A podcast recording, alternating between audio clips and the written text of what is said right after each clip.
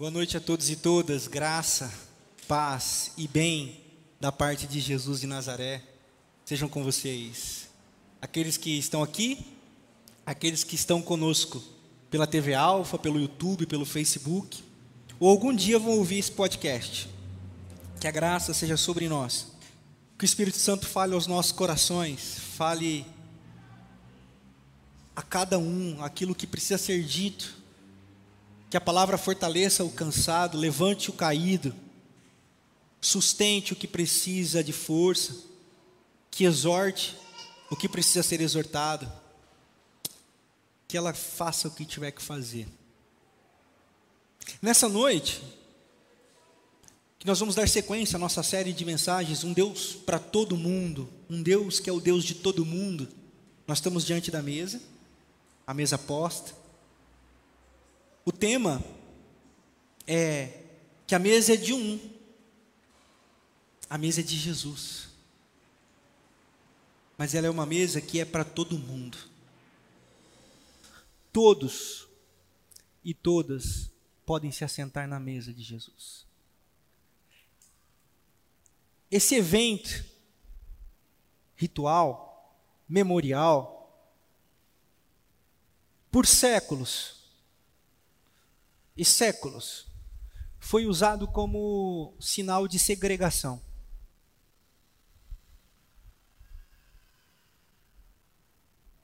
Sinal de que nessa mesa só se assenta quem é bom,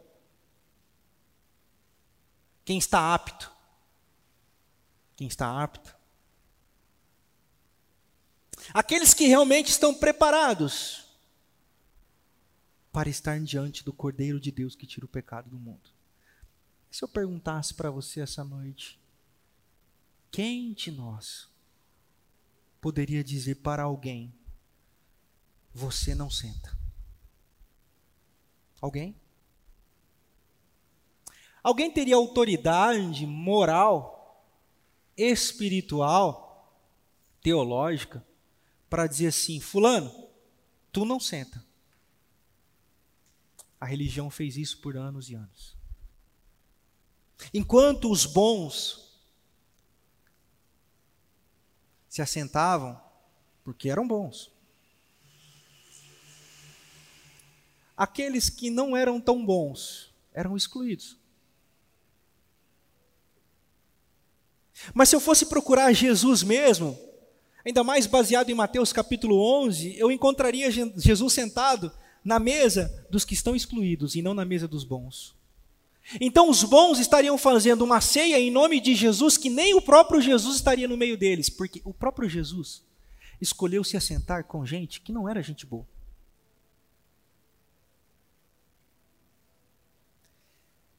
Então eu venho essa noite de um lugar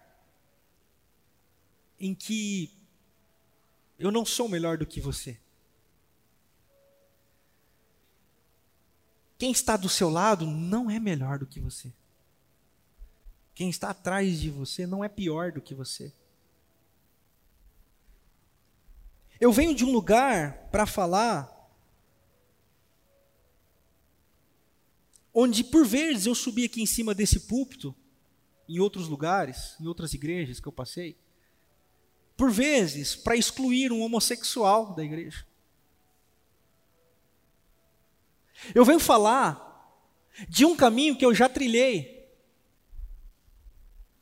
E me arrependo profundo e amargamente. Uma vez eu fiz uma pregação intitulada O Deus que odeia o pecado e o pecador.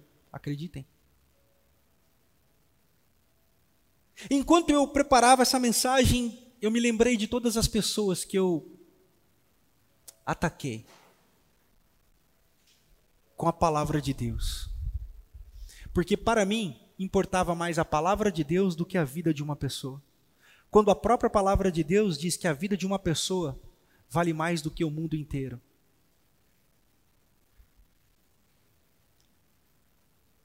Por isso, peço licença para pisar no coração de cada um aqui essa noite e pisar no sentido não de pisotear, mas pisar no sentido de entrar. Permita-me entrar. para trazer não mais religião, não mais uma doutrina, não mais um conjunto de regras, mas uma palavra que pode te libertar de ser um odiador ou uma odiadora de pessoas, ou libertar você do sentimento de ódio que as pessoas têm por você que te fazem não se sentir alguém digno ou digna. Porque Jesus Cristo é tudo em todos. Ele é a restauração de tudo, em todos, por meio de tudo e por meio de todos. Efésios capítulo 4, a partir do verso 4. E eu convido vocês hoje a abrir comigo a Bíblia no Evangelho de São Lucas. A partir do versículo de número 9.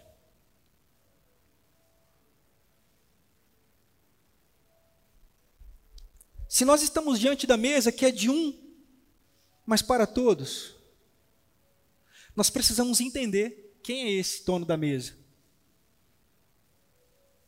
Quem somos nós diante dessa mesa? E o que aquele que é dono da mesa deseja para nós que fomos convidados à mesa? A partir do verso 9 de Lucas capítulo 18 diz assim: Há alguns que confiavam em sua própria justiça e desprezavam os outros Jesus contou-lhes essa parábola. Dois homens subiram ao templo para orar. Um era fariseu e o outro publicano. O fariseu em pé orava no íntimo: Deus, eu te agradeço porque não sou como os outros homens, ladrões, corruptos, adúlteros, nem mesmo como este publicano jejuo duas vezes por semana, dou dízimo de tudo quanto ganho. Mas o publicano ficou à distância e nem ousava olhar para o céu, mas batendo no peito dizia: Deus tem misericórdia de mim, que sou pecador. Eu lhes asseguro que este homem e não outro foi para casa justificado diante de Deus, pois quem se exalta será humilhado, e quem se humilha será exaltado. Amém. Que a palavra de Deus venha sobre nós e produza frutos de crescimento, de consciência, de libertação e de esperança. Amém. Para alguns que confiavam em sua própria justiça e desprezavam os outros, Jesus contou esta parábola. Tinha um tipo de gente que sempre incomodou Jesus. Um tipo de gente, Jesus, ele olhava torto. Um tipo de gente que Jesus respirava fundo, cruzava os braços em sinal de linguagem corporal de dizer: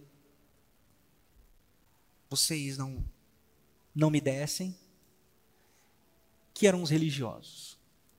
A prostituta não incomodava Jesus. O publicano Publicano, a saber, Publicano era um judeu que estava a serviço do Império Romano, que oprimia o povo judeu. Então, esse judeu estava a serviço do Império Romano, cobrando impostos do seu próprio povo. E não apenas isso, normalmente, estes eram corruptos e extorquiam o próprio povo.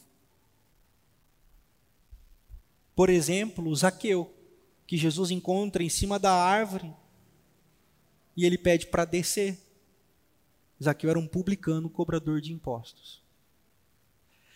E Jesus, conscientemente e propositadamente, conta para as pessoas uma parábola. E na parábola de Jesus, ou seja, na lógica reflexiva, na compreensão de mundo e na pedagogia de Jesus, existe um tipo de gente que ele usa para mau exemplo. Quem é? O religioso. O fariseu. O mestre da lei. Jesus estabelece isso com as próprias histórias que ele inventa. E Jesus está conversando com pessoas que batiam no peito e se justificavam. Eu sou bom. Eu tenho a religião certa, eu pratico a religião certa, eu me visto do jeito certo, eu penso do jeito certo, por isso Deus se agrada de mim.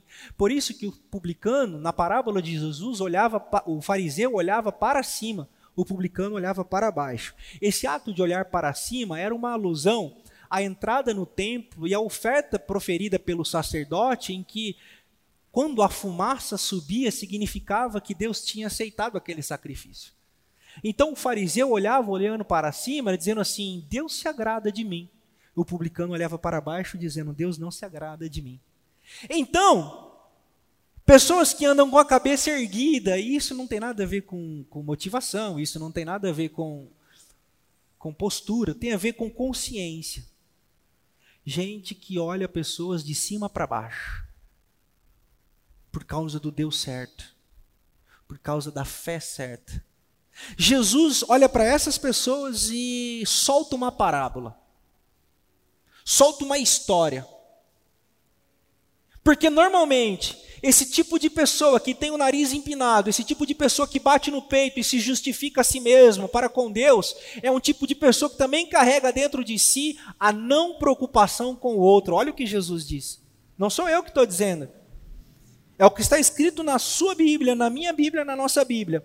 Alguns que confiavam em, suas, em sua própria justiça e desprezavam aos outros, porque todo aquele que ama a si mesmo é incapaz. Quando eu digo ama, é ama no sentido de própria justiça, de se auto vangloriar, de se auto achar suficiente, carrega consigo a semente de desprezo ao outro. E Jesus conta essa parábola para ensinar o mundo a ser um mundo melhor. Para nós entendermos algumas coisas. Para nós mudarmos os nossos comportamentos. Para nós inundarmos o mundo com a luz do Evangelho, que não é, segundo Jesus, um evangelho de quem olha as pessoas de cima para baixo. Não é um evangelho das pessoas que andam pomposas, como se fossem é, gideões da boa verdade, da sagrada palavra de Deus, que saem condenando pessoas para o inferno, ao contrário. Jesus começa a construir um caminho de que esse tipo de gente não conhece o Evangelho, porque esse tipo de gente não é capaz de olhar as pessoas nos olhos, de se rebaixar, para abraçar, para cuidar, para acolher. Ao contrário, desprezam as pessoas. Está passando por isso? Que abraço, que nada. Você, para mim, é problema seu, deve estar tá em pecado. Está passando por isso? Lembra daquele teu pecado lá? Deus está cobrando.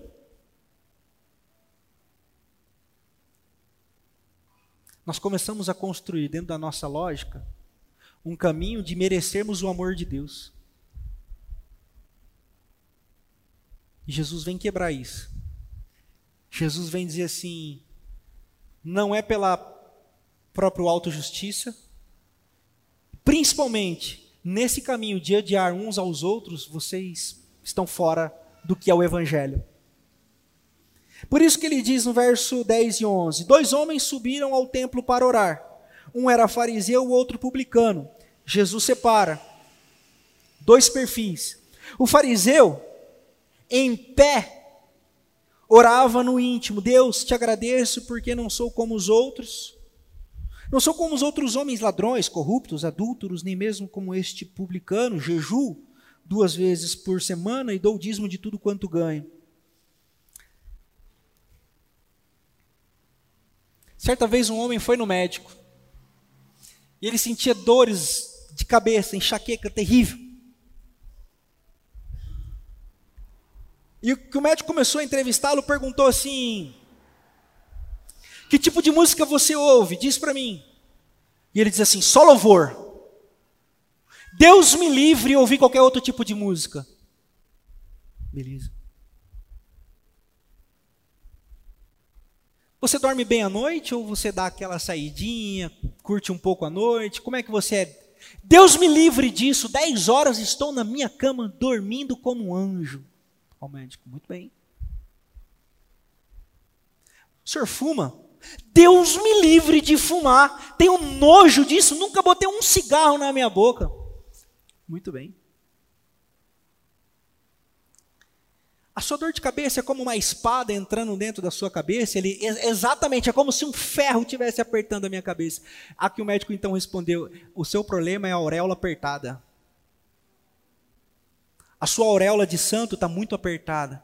Nós precisamos afrouxá-la. Fariseu é assim. Ele cria as próprias dores de cabeça. É por isso que Jesus narra em Mateus capítulo 23, ai de vocês fariseus, porque vocês colocam fardos tão pesados sobre a vida das pessoas que nem vocês mesmos são capazes de carregar e vocês não mexem um dedo mindinho para ajudar ninguém. Fariseu é assim. Fariseu tem a auréola apertada. Fariseu ele é um procurador de pecados e problemáticas o tempo todo.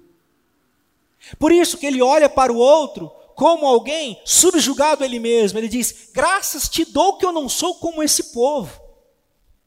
Graças te dou porque não sou corintiano. Graças te dou porque eu não sou desse jeito. Graças te dou porque não sou daquela igreja. Graças te dou porque não sou daquela outra igreja. Graças te dou porque eu não sou daquela outra religião. Eu, eu, eu, eu sou bom. Eu tenho religião certa. Eu sou do jeito certo. Fariseu é isso. E Jesus está dizendo que esse tipo de gente chega com arrogância diante de Deus para dizer: Eu só saio daqui quando o Senhor me der a bênção. Eu exijo, eu determino, eu quero agora, cura agora, restaura agora, faça agora. Fariseu. Pessoas que fazem de Deus o seu próprio ídolo. Como se Deus fosse um subserviente da sua bela prática religiosa. E Jesus está dizendo que esse tipo chega diante dele. É um tipo que existe. É um tipo que se achega diante da mesa de Jesus, e ao invés de examinar a si mesmo, para comer do pão e beber do cálice, começa a olhar para o lado e diz assim: aquele ali está sentado na mesa? Eu sei o que ele fez no verão passado. Aquela lá vai sentar na mesa? Fariseu é assim. Na mesa do Senhor, a igreja construiu este lugar. Onde o pão é para mim, porque eu mereço e você que morra de fome. É por isso que o apóstolo Paulo, quando vai estabelecer a ceia, na carta aos Coríntios, no capítulo 11, ele vai dizer assim: vocês comem e vocês bebem para a própria condenação de vocês, sabe por quê? Vocês só pensam em vocês mesmos e nos seus. Pastor, eu sou generoso. Com quem? Com seu filho? Com sua nora? Com seu pai? Com sua mãe? Então ninguém desfruta da sua generosidade porque você só faz para os seus. Se é bom, se é bom mesmo, quem come do seu pão? Na ceia, o apóstolo Paulo diz assim: esperem uns aos outros, porque quem não tem o que comer vai comer daquele que, daquilo que o outro trouxe. E quem tem pão demais sobrando vai repartir com quem não tem pão. Mas vocês são um bando de ganantes e estão comendo tudo, vocês e os seus. Fariseu chega desse jeito na mesa. Eu vou para a igreja para buscar a minha bênção. Eu vou para a igreja porque eu estou precisando, velho. Eu preciso de, de uma bênção e não vou desistir. Sem ela, não vou sair daqui. Só saio quando o Senhor me tocar. Ah, ah, ah, ah. Sabe?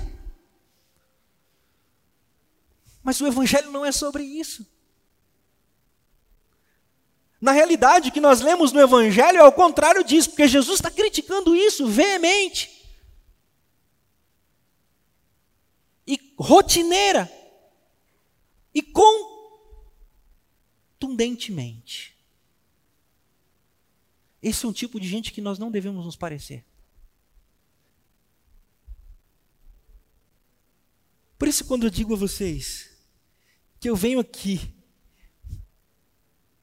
para pregar o Evangelho de Jesus de Nazaré, venho com o coração arrependido, porque quantas vezes eu subi num púlpito para ensinar as pessoas a serem exatamente aquilo que o Evangelho dizia para não ser.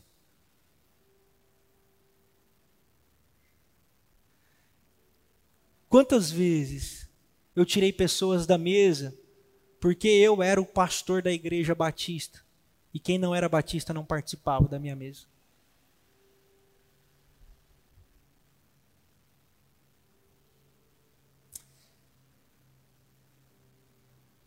Por que, eu estou dizendo isso? Porque talvez você possa se parecer com isso.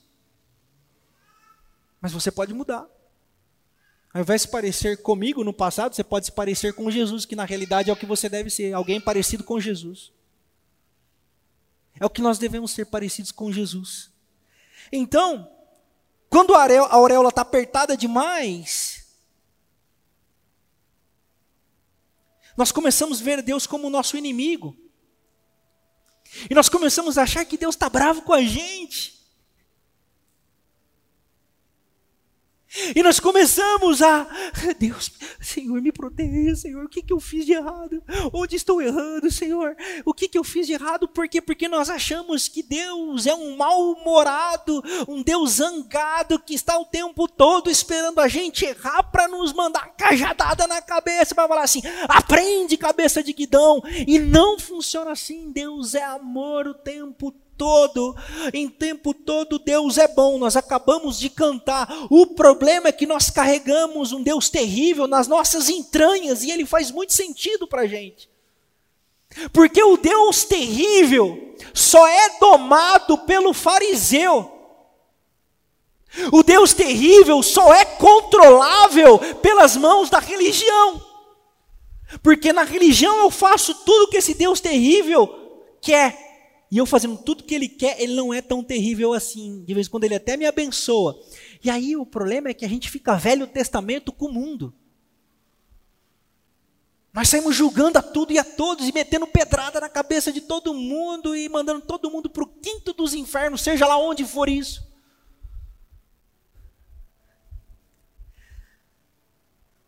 Eu quero trazer uma uma palavra para você: Deus não está jogando contra o seu time. Deus nunca jogou contra você. Deus nunca esteve como seu adversário. Eis que estarei convosco todos os dias até a consumação dos séculos, é a promessa que ele deixou quando subiu aos céus. E estar conosco não é estar contra nós, é estar conosco. E como que nós saberíamos que ele estaria conosco? Ele enviaria o Parácletos, o Consolador, o Espírito da Verdade, aquele que o mundo não pode receber, mas ele habita em nós e estará em nós para sempre. João capítulo 14. Por isso,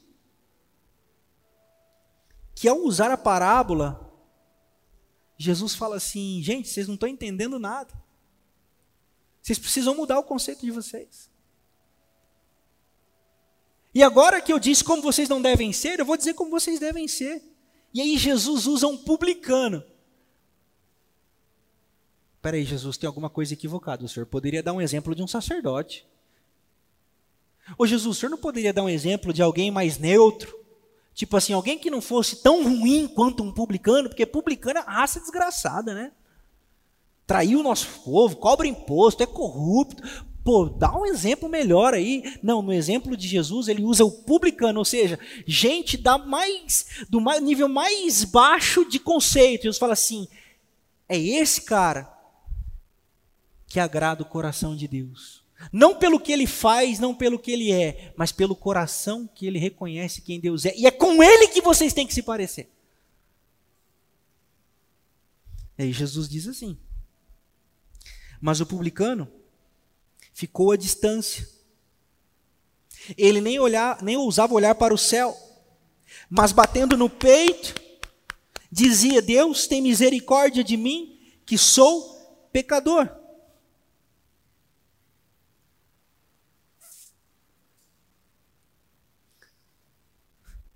Não é se chicotear, não é bater nas costas, ai de mim, ai de mim. Não, não, não, não, não, não, é disso, porque tem um monte de gente que bate nas costas, ai de mim, mas que sai matando todo mundo com o olhar venenoso da religião, se achando puritano, se achando o mais salvo, o mais espiritual, só porque se coloca pecador salvo pela graça. Blá. Não é sobre usar camisa de versículo, não é sobre usar versículo no carro, não é sobre usar boné de versículo, não é nada sobre isso, é sobre uma consciência de saber o seguinte, velho, como que um lixo como eu tem a capacidade de olhar para outra pessoa e julgá-la inferior a mim? É essa a consciência. Não é ficar dizendo, ah, eu sou pecador. Você é pecador com qual estado de consciência? Você é igual pecador, você é pecador igual aquele drag, drag queen que entrou aqui? Não, não, nem tanto. Pastor, dá uma aliviada aí, não é assim. Ah, graças te dou que eu não sou como ele, não é? Quem pode se assentar na mesa?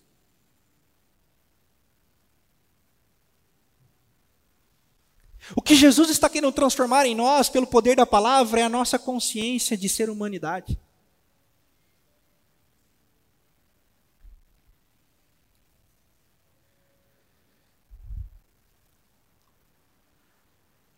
Brennan Manning, no seu livro O Evangelho Maltrapilho, ele conta a seguinte história: que ele estava pregando e de repente alguém chegou para ele antes da missa e colocou um envelope no seu bolso e disse assim: Eu estava orando muito tempo por isso.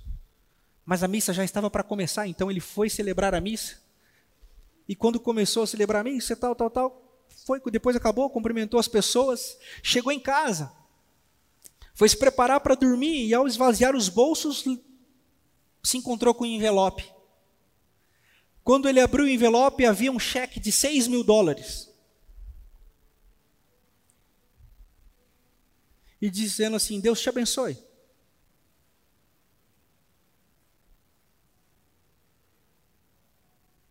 Então o Brennan resolveu dar aquele cheque para uma família que ele conheceu no lixão, cujo pai tinha dez filhos. Três já haviam morrido por subnutrição e fome.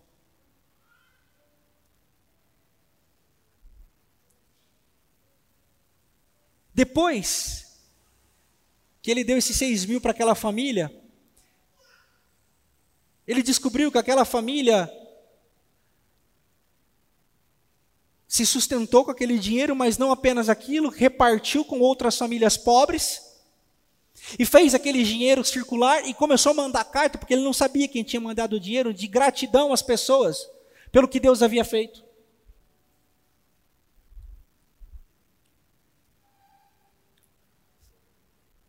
Essa é a consciência do publicano. Gratidão. Ele não pensou de qual religião foi que me veio isso aqui? Será que esse dinheiro está ungido ou não está ungido? Será que esse dinheiro é de uma, de uma fundação espírita, mas e aí o espiritismo é contra o que eu creio? O pecador salvo pela graça, de verdade, ele não perde tempo querendo explicar o amor. Ele apenas reparte esse amor. Ele faz o amor acontecer e faz o amor girar.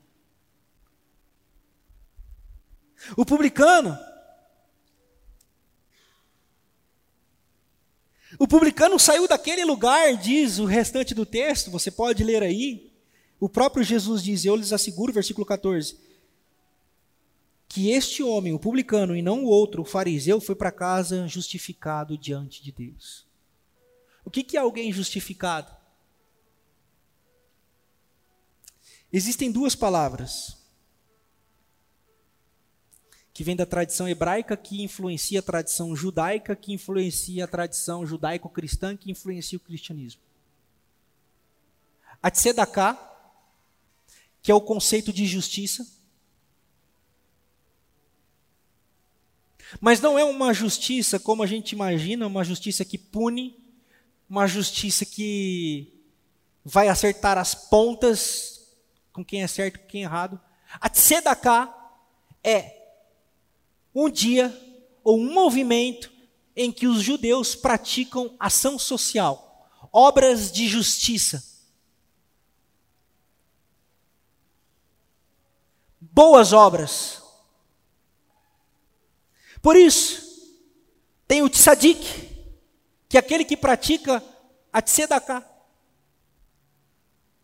que é alguém que é justificado. Justificado em qual sentido? Aquilo que ele não podia fazer, Deus fez e ele se tornou alguém melhor. Para quê? Para melhorar o mundo. Para fazer o mundo um lugar melhor. Aquele homem, o publicano, foi para casa como alguém melhor, justificado. Porque todos aqueles que se humilham diante de Deus se tornam pessoas melhores para o mundo. Não é sobre salvação para depois da morte. Não é sobre você alcançar um nível, um nível super saiyajin, para quem acompanha Dragon Ball Z. Se você não acompanha, pergunta para o seu filho, que é a evolução do personagem lá, aquelas coisas todas. Então crente acha que vai virar super saiyajin. Ah, aí pum, estoura o poder, por quê? Porque agora eu sou justificado. Não, cabeça de guidão, não, meus irmãos. É muito mais simples, é muito mais do chão da realidade. Aquele que se humilha, aquele que bate no peito e diga, Senhor, Véi, se não for contigo, eu mato meio mundo. Me ajuda aí, que senão eu mando meio mundo para o inferno. E Deus vem e diz assim: você é um cabeça de guidão e não pode mandar ninguém para o inferno. Vai e ama o mundo. Aí você fala assim: é disso que eu estava falando. Aí você vai e ama o mundo. E aí você vai e se torna alguém melhor. E aí, quando você não é capaz de amar alguém, você pede forças para ele, porque aquilo que é impossível para o homem é possível para Deus. Aquilo que aos olhos do homem parece impossível é sobre isso, é sobre a tzedakah, é sobre ser um tzedik, alguém cheio de justiça. Nós não conseguimos amar alguns tipos de pessoas, por isso que nós precisamos do poder de Deus nas nossas vidas. Deu para entender? Por que, que nós precisamos do poder de Deus? Quando você for em alguma outra igreja e falar assim, vamos orar para que o poder de Deus venha sobre nós, para quê? Se não for para eu me tornar uma pessoa melhor, esse poder não serve para nada. Se não para ficar batendo espada com outras religiões, e Jesus não pede para a gente bater espada com outras religiões, Ele pede para a gente amar o mundo, da mesma maneira que nós somos amados por Deus. Grande culto de poder, poder para quê? Para derrotar o inimigo, e a cruz foi o quê? Para que foi a cruz? Não para vencer a morte. Quando Jesus ressuscitou, ele perguntou para a morte: Ó oh, morte, onde está a sua vitória? Você quer derrotar mais o quê? O problema é que nós somos fariseus. A gente cria inimigos. A gente começa a achar que a sogra é inimiga. Hã? A gente começa a achar que o sogro é inimigo. A cunhada é inimiga.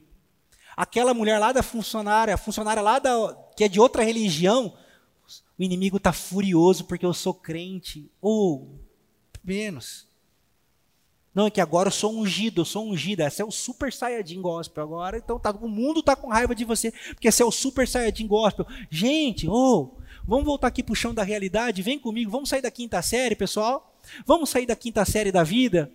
Vamos amadurecer a nossa fé. Você sabe o que é o inimigo furioso? Eu vou te explicar o que é o inimigo furioso. É o seu ego querendo ser maior do que o Espírito de Deus que habita em você.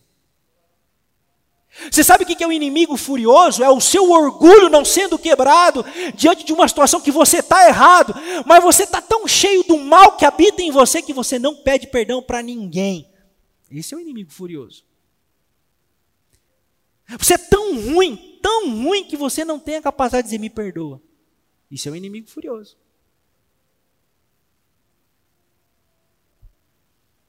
Agora, o que nós precisamos? Do abraço acolhedor de Deus para nos dizer assim: eu quero mudar você. Eu quero fazer de você alguém melhor. Para quê? Para mudar o mundo. Para o que está acontecendo na Rússia e na Ucrânia não aconteça no nosso mundo interior e nas nossas realidades de relacionamento. Pessoas matando pessoas. Pessoas desejando a morte de pessoas. Nós condenamos o Putin, mas nós fazemos o mesmo nas nossas relações, na é verdade?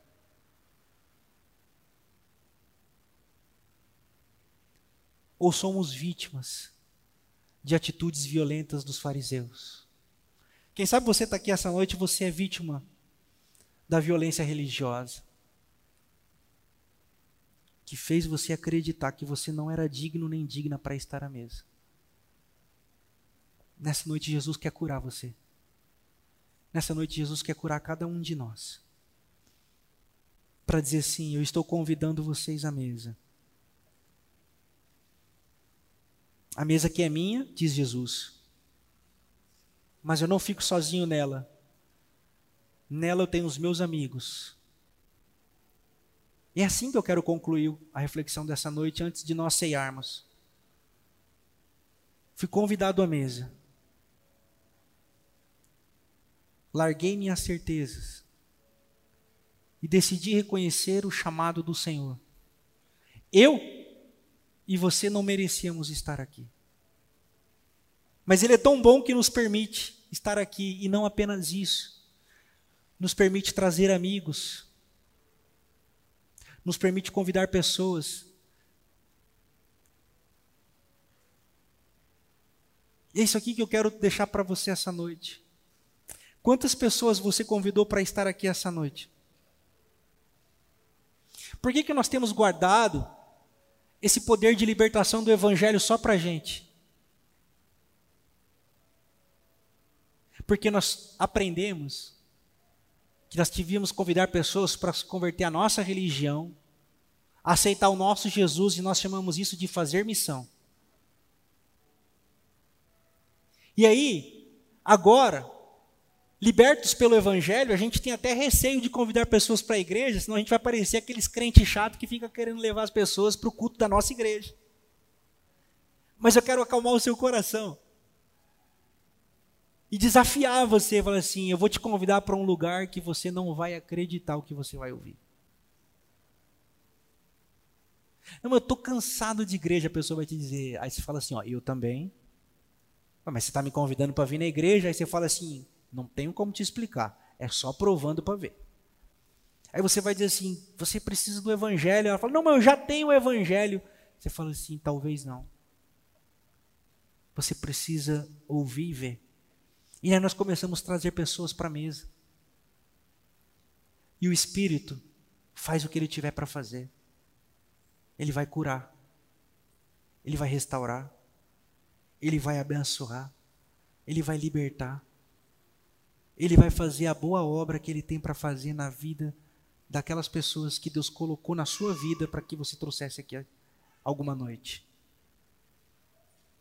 Quem são os amigos que você quer trazer para a mesa aqui essa noite? Lembre-se deles. Lembre-se dela aqui agora, enquanto você ceia na mesa do Senhor.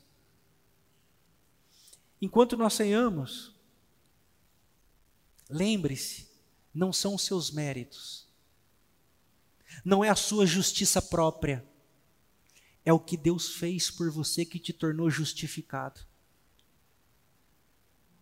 O pastor, então eu não sou bom. Não é bom, não. Então eu não presto, pastor.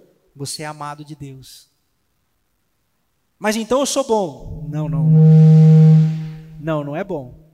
Mas então como é que eu me assento à mesa? Confiado na graça e na misericórdia de Deus. Só isso. Pastor, e quem pode se assentar na mesa? Todos aqueles, todos aquelas que precisam e desejam ser abraçados pelo amor do Pai. Gente machucada, Gente que já não acredita mais no amor. Gente que pensa em desanimar da fé. Gente para a qual Deus se tornou apenas uma utopia muito distante. Gente que aprendeu do Deus carrasco a vida inteira. A mesa é o lugar do amor. A mesa é o lugar do compartilhar do pão da vida. Não é sobre a religião que você pertence. Não é sobre se você é batizado ou não. Não é sobre se você pertence à igreja batista ou não. É sobre você e Deus. É sobre sua vida e Deus. É sobre o quanto que você precisa ser tocado por Deus. Enquanto você vai recebendo o pão, você pode repartir do seu também. Porque o Evangelho é esse lugar onde você recebe, mas o Evangelho também é um lugar onde você dá do seu e de si. Aqui na PIB, nós não temos dízimos, porque não é sobre dízimos,